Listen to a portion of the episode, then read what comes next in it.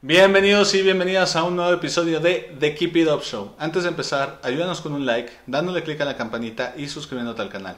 Hoy estamos muy emocionados porque te hemos invitado a Josu Kurtubay, Value Chain Partner en WeCore, empresa que genera valor a lo largo de toda la cadena de suministro. Hablaremos con Josu sobre la necesidad de escalabilidad de la logística, cómo influye el primer trabajo que amas en tu carrera profesional y cómo esta época revolucionará el e-commerce. No importa a qué te dediques, keep it up.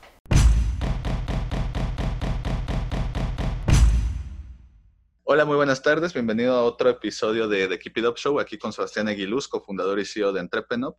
Y estoy aquí con Josu Kurtubay, que es el Value Chain Partner, pero como a él le gusta decir, soy el de ventas de WeCore. ¿Cómo estás, Josu? Todo muy bien, gracias, Sebastián. Qué bueno, Bien qué bueno. cerrados, divertidos. Súper. WeCore es una empresa que se dedica justamente a todo el tema de logística, que me vienen muchas preguntas que le quiero hacer justamente en esta vida de COVID. Pero, por ejemplo, Josu, antes de entrar en la compañía, digo, yo te conozco desde la prepa, pero para los que no te conocen, ¿cuál es tu origen secreto? Es decir, ¿cómo llegaste a dedicarte justamente a todo este mundo de logística? Es algo que siempre he pensado, ¿no? Y a mí me impresiona eh, el primer trabajo que tienes, ¿no? Que te empieza a gustar, lo voy a decir así. Es impresionante cómo encamina, ¿no? Tu vida laboral. ¿Ok? O sea, es como que es, es demasiado grande, ¿no? Y es, es a lo mejor hasta aleatorio, ¿no? Entonces, ¿cómo yo llegué al mundo de logística? Eh, no es un tema de que, que me, que me haya interesado en la carrera ni nada, ¿eh? Yo estudié mecatrónica, entonces no, no tiene nada que ver con logística. Pero yo creo que mi primer trabajo formal que me gustó fue en una consultora y casualmente caí en el eje o en el, en el área ¿no? de, de cadena de suministro y particularmente a mí me tocaron hacer proyectos de logística. Entonces, estas eventualidades que no estuvieron nada planeadas, no simplemente se dio, hizo que yo entrara en el mundo de logística. eh, al final me gustó, me gustó muchísimo la consultoría y me quedé, me quedé en el mundo de logística, ¿no? Es idea. Fíjate que los que estamos viendo varias cosas del ecosistema, algo, un patrón que hemos visto es que el negocio de la logística es de los pocos negocios que se basan en un know-how, que son muy escalables. O sea, la mayoría de esos, pues, del know-how, ah, pues quiero dar cursos, quiero dar consultoría, quiero dar de ese tipo de el saber y transmitirlo, no son tan escalables generalmente. Y en cambio la logística creo que es justamente su nicho de que puede hacer mucho. ¿Por qué crees que es tan fácil de escalar? Yo pensaría que más que sea fácil de escalar, la logística tiene un requerimiento, ¿no? Que si no lo escalas, te mueres. Ok, Es al revés. Entonces, las empresas que ves exitosas logísticas es porque lo escalaron y como lo escalaron son exitosas. A las que no ves logísticas es porque no lo escalaron y se murieron en el camino. La logística es un tema 100% de volumen, ¿no? A mayor volumen, mayor e- eficiencia. Obviamente a mayor eficiencia, mejores costos. Y a mayores costos tienes mayor competencia, ¿no? O eres más competitivo y eso te hace generar más venta, lo cual te genera mayor volumen, lo cual te genera mayor eficiencia y eres más competitivo. Entonces entras en un círculo virtuoso a final de cuentas, ¿no? En cambio, en el eje contrario, ¿no? Si tú no tienes mucho volumen, ¿no? A nivel logístico, pues no eres competitivo. Y si no eres competitivo, te vas a morir. Así de fácil. Así de seco, está perfecto. O- oye, yo soy, por ejemplo, ahorita con todo lo del COVID, que todos estamos encerrados, sacándonos las uñas porque ya no tenemos otra cosa que hacer, eh, muchas empresas o se han por fin digitalizado o han adoptado para complementar, justamente porque ahorita básicamente el delivery es la única forma en que algunos pueden mandar sus productos ahora. Eh, ese incremento de demanda, ¿cómo los ha afectado a ustedes como empresa de logística? Para bien o para mal. Son como que dos fotos de la misma película, ¿ok? ¿no? Eh, tienes a las empresas, ¿no? Que estaban 100% enfocadas en un tema de retail o un esquema más tradicional, ¿no? Donde tú dependes más del, flujo peatonal para generar ventas. Y evidentemente las empresas que estaban del lado de esa foto, ¿no? Las ventas se les fueron al suelo. O sea, el suelo es suelo. 0%, 5%, 10%, o sea, suelo. Este lado de la película, ¿no? Hace que esas empresas, o sea, a mí como empresa, me bajan mucho la demanda operativa, ¿no? Que yo tenía presupuestado para ellos. Entonces yo tengo capacidad ociosa, ¿no? Tengo un músculo que antes estaba jalando todo el día y ahora ya no tiene nada que hacer. Eso es a nivel weaker. Pero a nivel de ellos, eh, pues tienen que ver cómo sacar, ¿no? El, el barco a flote, ¿no? Porque si no, pues no van a pasar el coronavirus. Entonces, todas las empresas, evidentemente, se han visto en la necesidad, ¿no? De buscar canales alternos de venta, ¿no? Y este canal alterno se llama e-commerce, a final de cuentas. Eh, el e-commerce creo yo que es más que nada el cómo tú contactas a tu consumidor, pero ya a nivel operativo, no como tal tiene que ser a través de una paquetería tradicional de entrega. O sea, la puedes inclusive entregar en tu punto de venta, ¿no? Que sea un pick-up store o algo así. ¿Okay? Este, entonces, es, este lado de la foto, evidentemente generó un hueco operativo, ¿no? Y las empresas que ya estaban bien posicionadas en e-commerce, ¿no? Eh, a lo mejor el 100% de su venta, o, a únicamente el 30%, o ¿no? que fuera un poquito más chico, se les fue al cielo, ¿no? Eh, o sea, casos de éxito de duplicar las ventas, ¿no? Casos de éxito de, de 3X, o únicamente un ramp-up de 3, de 30 o 40%. Entonces, este, todo este incremento de venta está reventando la cadena de suministro, tal cual, ¿no? Y lo ves mucho con los tiempos de entrega. Cuando empezó el coronavirus, acuérdense bien de Amazon, y Amazon no te entregaba contra los SLAs que tenía normalmente, o el, nivel de servicio que tenía, ¿no? De next day o same day. Eh, se empezó a rezagar, ¿no? Se empezó a, a, tronar la cadena. Esto le pasó a Amazon y a todos, ¿no? ¿Por qué? Porque hay muchas variables que entran en juego ¿no? Que es este, pues a nivel operativo dentro de la caja, ¿no? Si un día te falta una persona y tienes una plantilla de 10, pues déjame decirte que ya tienes 10% menos de capacidad. O sea, así. Eh, luego, como hay un incremento de venta, pues ya no puedes despachar todos los pedidos el mismo día, dentro de la caja, ¿no?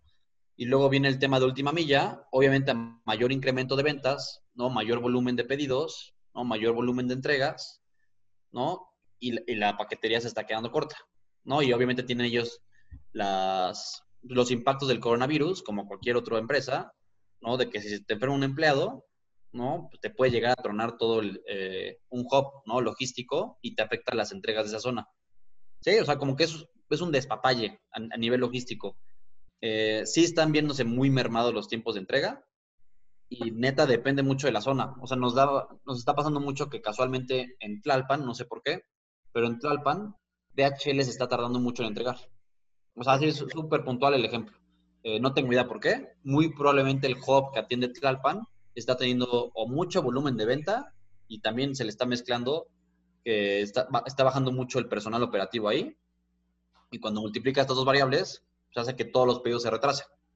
¿No? Más o menos. Pero este, creo que ya se está medio estabilizando. Ahorita Amazon, por poner el ejemplo otra vez, ya te está entregando eh, un poquito como lo hacía antes ahorita acaba de pasar el hot sale, entonces ahorita hay una curva, ¿no? De que tienes que entregar todos los pedidos del incremento de venta del hot sale. Entonces ahorita va a haber un poquito de todavía de, déficit de entrega, ¿no? Contra los tiempos acordados, pero pues ya yo creo que ya se tiene que empezar a normalizar. Ok. Oye, y por ejemplo, en Latinoamérica siempre ha habido este se reacio un poquito al e-commerce, a lo mejor no tanto por las compañías, sino por los mismos consumidores, de, oye, me van a clonar la tarjeta, que lo oigo mucho. Que, de hecho, hasta, para, por ejemplo, nosotros vendemos los boletos de, la, de nuestros eventos en línea y, no, y, nos preguntan mucho eso de, oye, ¿puedo mejor depositar el dinero? ¿Puedo ir a un Oxxo y depositarlo? yo, pues, sí, si quieres, es más joda, pero pues, está bien. Pero ahorita, y justamente por eso ese fenómeno de Estados Unidos de que el e-commerce está dándole en la madre a las tiendas comerciales, no estaba pasando tanto aquí. ¿Tú crees que post-COVID se regrese un poquito a la tendencia antigua en cuanto a e-commerce o, ya el e-commerce ahora sí se vino para quedar en México? No, siempre lo he dicho, o sea, dentro de lo bueno que, trajo algo malo como el coronavirus, es una manita de puerco, ¿no? Una manita de puerco que nos hizo el mercado mexicano de me adoptas el e-commerce o me lo adoptas, ¿no? Eh, a nivel de por qué no habíamos adoptado el e-commerce, lo dices, es un tema, pues es un tema primero de bancarización. A final de cuentas, una transacción electrónica depende de ciertos medios de pago, los cuales son tarjetas de crédito. ¿No? Entonces, creo que el 30% de la población en México está bancarizada, ¿no? Y tiene acceso a esto, ¿no? A estos medios de pago, ¿Ok? Eh, ese es punto número uno. Entonces, obviamente no puedes jugar con el 100% de, de la población, por varias razones. Luego, punto número dos, sí lo que dices es un tema de inseguridad, ¿no? Porque hace mucho tiempo había muchos fraudes, ¿no? Muchos fraudes en línea. Entonces, eso generó una, pues, una inseguridad a nivel cultural, ¿no? De que te fueran a meter gol, etcétera. Eh, por fortuna, no Amazon ni Mercado Libre creo que lo están haciendo muy bien y como que están dando esta confianza al consumidor, ¿no? De que también puedes comprar online. No te, no te van a hacer fraude y si te hacen fraude te van a respaldar, así. Entonces, esa es la segunda. Y punto número tres, algo que es muy importante es que en online necesitas tener una infraestructura logística, ¿no? Para poder entregar online, ¿no? Porque no es lo mismo que un retail tradicional. Entonces, antes había mucha carencia, ¿no? De servicios logísticas, de, de logística enfocados en e-commerce. Y ahorita cada vez más hay más jugadores, ¿no? Enfocados en ciertos nichos, etcétera y eso también está haciendo que, sea, que se, adopte más el e-commerce como tal en México. ¿no? O sea, un ejemplo muy claro es, no sé cuántas personas tienen en su casa alguien que les ayude este, con el quehacer, o cuántas personas dejan la casa vacía cuando se van a trabajar, pero piensa eso y a nivel operativo, las personas que no viven, que no trabajan en su casa o que no tienen a nadie en su casa, pues no pueden comprar online, ¿no? Porque si compran online, no tiene nadie que lo reciba. Entonces tienes hoy un, este, una restricción. Y están entrando como que lockers inteligentes, o sea, ciertos desarrollos enfocados en la última milla, ¿no? Para asegurar que cualquier persona pueda comprar en línea. Y en el tema punto del pago, pues obviamente salen los pagos alternativos, ¿no? Que es una transferencia en SPAY o un pago en OXXO, etcétera. Que como comentario, el, el 80% de los pagos en OXXO no se pagan. Entonces, sea, ahí, eh, luego ahí tienes que tener el juego, ¿no? De cómo le haces para que el 100% de los, la gente que está interesada en comprarte y que ya te puso pago en Oxxo, pues te lo pague. Porque es un cliente que está, o sea, mínimo tiene este, la intención de comprarte. Que no vaya y pague es otra cosa. No, y por ejemplo, está muy interesante lo que tú dices sobre el tema de la bancarización, porque por ejemplo, en México, eh, hace unos años no éramos ni remotamente potencia en la creación de nuevas fintechs pero justamente en los últimos años hemos alcanzado a Brasil, que era justamente el punto de referencia en la creación de ese tipo de startups. Y justamente todos van, o bueno, la mayoría van a lo que tú dices de, ¿sabes qué? Hay un sector gigante, porque aquí tenemos un país muy grande con mucha demanda local, independientemente del extranjero, que no lo están atendiendo por X, Y, Z. Y cada vez hay más posibilidades, ya sea con los neobancos, ya sea con, tú decías hace rato, Despay, estas nuevas aplicaciones y nuevas tarjetas digitales o bancos digitales están ayudando a que más gente se bancarice. ¿Tú crees que como vaya creciendo eso y nuestra aceptación de, lo mismo, va a seguir aumentando el e-commerce en México? Sí, claro. O sea, porque ahí le estás dando alternativas para pago. O sea, una limitante que tienes es que no tienes a la persona enfrente para que te pague. ¿No? Entonces tienes que darle las alternativas para que te pague. Entonces, entre más soluciones haya, pues va a haber más, más incremento en e-commerce. O todo un tema del cash on delivery, ¿no? Que es el pago contra entrega. Es medio complicado, eh, yo no lo trabajo, eh, pero a lo mejor entra una, alguna empresa de última milla que lo haga súper bien, ¿no? Y que sea súper buena haciéndolo. Hoy en día creo que nada más lo hace FedEx, pero no, no, lo hace para todas las empresas, lo hace únicamente para los que tienen un volumen de ventas importante.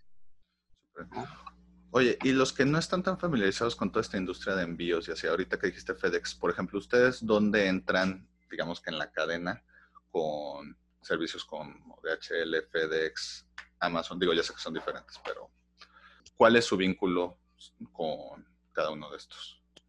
Como tal, somos una empresa de fulfillment.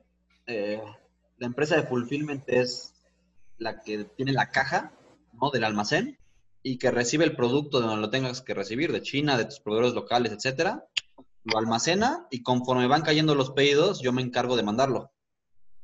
¿Ok? Es lo que yo hago. Entonces yo controlo la caja operativa.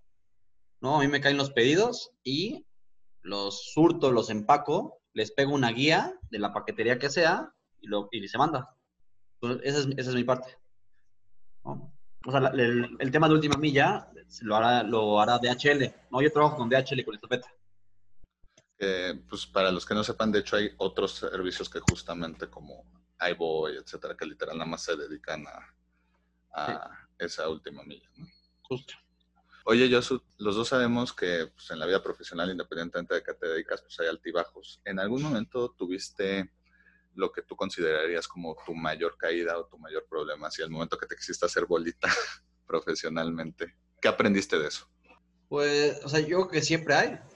Eh, y el chiste es poder este, absorber el estrés, ¿no? Y poder pues, pasar el bache. Pero yo creo que siempre va a haber. Y siempre, ¿eh? Siempre, siempre, siempre, siempre. ¿Algún caso en particular que dijeras, híjole, aquí fue cuando peor me fue, pero que aprendiste un montón? Eh, ¿O no te es, es, que hay muchos, cabrón. O sea, te puedo decir de casos de, no sé, o sea, de consultoría, no donde me tocó. O sea, me acuerdo que hicimos alguna vez una propuesta de logística y se tomó como base, o sea, al final de cuentas son análisis y en análisis tenía un supuesto malo. Entonces, el supuesto malo, no me acuerdo cuánto marcaba la diferencia, pero a nivel logística los centavos marcan mucho la diferencia. No, esto ya fue hace mucho. Al final la propuesta se hizo con este supuesto que fue incorrecto. Y lo que tuvimos que hacer cuando nos dimos cuenta que el supuesto estaba incorrecto, pues fue rascarle, ¿no? Para encontrar todos los ahorros posibles, ¿no? Hasta que la operación ya te diera lo que te daba con ese supuesto. Fue encontrar el ahorro de donde saliera, levantar piedras hasta encontrar el ahorro. Ahí fue como que de mis primeros estreses, ¿eh? Pero yo creo que siempre hay. O sea, es parte de. y más, pues, más, la logística, me imagino que en algún momento son estresantes. La logística tiene un tema, eh, desconozco porque yo nunca he trabajado en otra área de mi empresa, pero la logística y sobre todo la última milla, tú eres la cola del dragón. Entonces, a nivel conceptual, todos los errores y todas las ineficiencias que hay a lo largo de toda la cadena, quien se los traga es el de logística. Y por poner un ejemplo, si alguien planeó mal sus inventarios, mandó comprar mal a China, luego China lo trajo este, pues tarde porque pasó algo en aduana o lo que sea. Luego el almacén lo recibió tarde, bla, bla, bla. O sea, como que vas incrementando los tiempos. Y al final tú tienes el pedido fincado para entregárselo a tu cliente, quien tiene que responder y tragarse todas las ineficiencias que te acabo de decir es el de logística. Entonces, normalmente los de logística tienen piel gruesa y se la viven en bomberazos. O sea, una logística mal planeada. El chiste, obviamente, se llama que entre mejor planeada tienes la operación, es menos costosa, hay menos bomberazos y todos tienen una vida mucho más tranquila. ¿No? Pero nunca falta el pedido urgente. Me imagino. Oye, Josu, tú tienes una frase que a mí me gusta mucho, que habla sobre el conocimiento y sobre cómo es un recurso que se debería de compartir. No sé si quisieras profundizar más. Sí, seguro. A mí me encanta platicar de lo mucho o poco que pueda saber del, tema que quieran. Y es, o sea, a nivel conocimiento, ¿no? El conocimiento es lo único, ¿no? Que tú puedes compartir o puedes dar sin perderlo. ¿Por qué? Si yo te doy mi celular, físicamente mi celular, ¿no? Te lo doy y yo lo pierdo. Ya no lo tengo yo, lo tienes tú, ¿no? Pero a nivel, este, a diferencia del conocimiento, el conocimiento yo te lo puedo transferir o compartir y los dos lo tenemos. ¿No? Entonces, creo que es padre, ¿no? Poder compartirlo mucho o poco que todos sabemos. No, obviamente en su área de expertise. No, sí, y eso es un poquito lo que hacemos en Entrepreneur. Nos encanta la idea de democratizar el pensamiento emprendedor y el conocimiento. Entonces, oye, yo soy, por ejemplo, mm, yo sé que WeCore se enfoca mucho en hacer soluciones adaptables a cada cliente, porque obviamente pues los negocios son como las personas, de que hay de diferentes tamaños, de con diferentes necesidades, etcétera. Eh, no sé cómo, si nos pudieras contar, por ejemplo, para alguien que va a empezar su empresa, ¿qué, cosas crees que podrían ayudarles ustedes? ¿Qué cosas crees que deberían de tomar en cuenta para justamente ver la necesidad de, de trabajar en colaboración con ustedes? Ok. Eh, yo soy una empresa que mueve producto. O sea, si lo ves, muy, muy fácil. Eh, para trabajar conmigo, evidentemente tienes que mover producto. Si no mueves producto, yo no puedo trabajar contigo. Eh, creo yo, y algo que es bien, bien importante, ¿no? Cuando alguien está arrancando una empresa que vende productos, ¿no? Y sobre todo en el tema del e-commerce, ¿no? Y puntualmente en el tema del e-commerce, mejor dicho, sí yo siempre recomiendo que lo arranquen ellos, ¿no? O sea, ellos desde su casa, que utilicen el espacio que tienen ocioso en su cocina, ¿no? Que ellos vivan eh, todo el tema del e-commerce. Te da muchos beneficios porque aprendes las particularidades de tu negocio, ¿no? Te da muchos beneficios porque vas a estar en mayor cercanía con el consumidor, ¿no? Y vas a poder estar pivoteando y haciendo los ajustes adecuados, ¿no? Cuando eres chiquito. Y cuando eres chiquito no me necesitas porque lo pueden hacer ellos en su casa. O sea, tal cualmente. Eh, ya una vez que creces, ¿no? Y tienes una, un volumen mucho más grande de pedidos, pues evidentemente ahí sí, ya la operación solita te empieza a demandar, ¿no? Y a chillar de que necesita ayuda, ¿no? Porque si no te vuelves esclavo de tu negocio, ¿no? Porque si no, si, si tú no estás operando, pues los pedidos no salen, ¿no? Y como que ahí pierdes todo el beneficio, ¿ok? Entonces ahí es cuando justamente buscas tercerizar la operación. Pero al principio, ¿no? Y creo que es algo bien importante, es que sí lleven la operación ellos mismos. Con su tiempo ocioso, con su cocina. Fuera de las demandas que dices y me hace mucho sentido de que como va creciendo la empresa, pues ahora sí que lo que era el día a día va cambiando y van cambiando las necesidades de la misma. Eh, ¿Cuál creerías que son las grandes diferencias cuando están trabajando con un cliente, vamos a decir, mucho más establecido que cuando están trabajando con una startup. Ok. O sea, los clientes establecidos, a diferencias es un tema de obviamente de volumen, uno va a vender más que el otro, pero cuando es una empresa muy chiquita, eh, puedes tener únicamente un punto de contacto. Es una relación uno a uno con una persona. yo, les llamo, yo les llamo one man show. No es una persona que hace todo. Sí. Eh, a, final de cuentas, dicen que el 90% de los problemas de una empresa es la comunicación. Entonces, si lo ves con la empresa chiquita o la startup, que es una persona, pues nada más un canal de comunicación. Entonces, a lo mejor puede ser un poquito más fácil. Y, cuando, y él se puede adaptar a tus procesos, ¿no? Y cuando entra una empresa mucho más grande, mucho más establecida, pues a nivel procesos y comunicación, pues entre las dos empresas tienen que adaptar, ¿no? Porque al final de cuentas son inputs y outputs y se tienen que conectar perfectamente para que la, operación fluya, ¿no? Y que no le duela a nadie. Creo que iría por ahí más o menos. Súper bien. Oye, yo ¿y alguna vez que ustedes en WeCore, de, de, hecho, antes hablábamos de que ahorita con el COVID ustedes justamente tienen más trabajo que antes, pero por ejemplo, en alguna otra caso que dijeras, híjole, tenemos un problema muy grave como compañía, eh, yo tengo una plática que se llama Innovando en la Adversidad, que básicamente el ah. mensaje central es que en los grandes problemas es cuando mejores soluciones podemos tener. ¿Alguna vez han tenido un caso así? Que dijeran, híjole, tenemos un problema muy grande, nos reinventamos de alguna forma y se solucionó muy bien. Ok.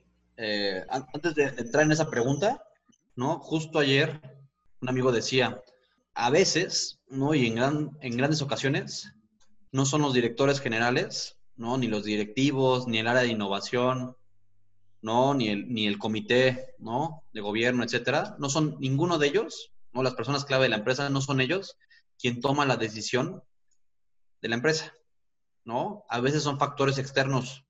Y casualmente ahorita se dio uno muy importante que le hizo manito de puerca a todos para que sí o sí se cambiaran de canal. Bueno, o que abrieran el canal de venta de e-commerce, mejor dicho. ¿No? Y es, está cañón, porque no fue una persona interna de la empresa fue un factor totalmente externo y que nadie estaba viniendo a venir. Y respondiendo a tu pregunta, creo yo que siempre tienes que estar. Hay un libro que se llama Innovar o Morir. ¿No? Muy bueno. sí, es muy, muy bueno, me gusta mucho. Y nada más como comentario, el tiempo de vida ¿no? de, las, de las Standard Poor's hace 60 años era de 65 años. O sea, una empresa en las top 500 de, del SAP era de, de 60 años. Ese es el, el tiempo que le, que le daban de vida. Y ahorita las empresas ya están viviendo, las empresas de este, de este índice viven en promedio de 15 años, ¿no? ¿Qué es lo que nos dice esto? Es que te vuelves grande, te vuelves súper lento, ¿no? No alcanzas a innovar y llega una empresa súper chiquita y te truena. Entonces, respondiendo a la pregunta, creo yo que siempre tienes que estar viendo en qué puedes mejorar, ¿no? Siempre tienes que estar flexible a las innovaciones y tienes que estar atento al mercado, porque si llega un nuevo, este, un nuevo jugador, ¿no? Que revoluciona un poquito tu industria, en un 2-3 te puede chupar, ¿no? Y adiós. Entonces creo que eso es algo bien, bien importante. Oye, yo soy, pues mira, para ir terminando, siempre al final del programa les preguntamos sobre, le decimos los tres sís y los tres nos. Básicamente son las tres cosas que todo emprendedor debería de hacer según tú y las tres cosas que deberían de evitar a toda costa. Piensa los tres pecados capitales y los tres mandamientos. No sé si te vienen algunos a la mente. Ok, a ver, primero los, los mandamientos. Eh, el más importante, creo yo, ¿no? Es un tema de validar tu modelo de negocio o validar tu idea, cualquiera que sea. Eh, normalmente el emprendedor puede llegar a pasar mucho tiempo planeando y poco ejecutando, y eso es algo muy malo. No, yo siempre a todos los invito a empezar a ejecutar, ¿no? La, idea como la tienes, como los supuestos que tienes y que la vayas afinando poco a poco, ¿no? Pero el chiste es ejecutar, ¿no? Eh, si tienes a las dos personas, a una persona que planea mucho y a una que ejecuta mucho, te puedo decir que quien va a ganar es la que ejecuta mucho. ¿Ok? Luego viene un tema de, creo yo que hoy más que nunca, si te das cuenta como que todas las, las, las empresas o las startups que están teniendo mucho éxito, son empresas que se están enfocando mucho en nicho, ¿no? Son de nicho, son empresas de nicho. Entonces, no te quieras comer todo el pastel, ¿no? Ahorita el mercado de cualquier nicho es lo suficientemente grande para que puedas validar el negocio y que sea rentable. Entonces, eh, sí enfócate y ten súper claro cuál es tu nicho, ¿no? Y encárgate de él, ¿no? Cuando tú te enfocas en un nicho, sabes perfectamente, ¿no? El vocabulario, la cultura y todas las particularidades del nicho, y eso te hace muy fuerte con él, ¿no? Y vas a ser mucho mejor haciendo eso que enfocándote en todo. Dicen que el que mucho abarca po poco aprieta. Entonces es bien, bien importante enfocarte en tu nicho. Luego viene un tema de, creo que nunca se hace, ¿no? O no sé qué tanto lo hagan, pero un tema de indicadores.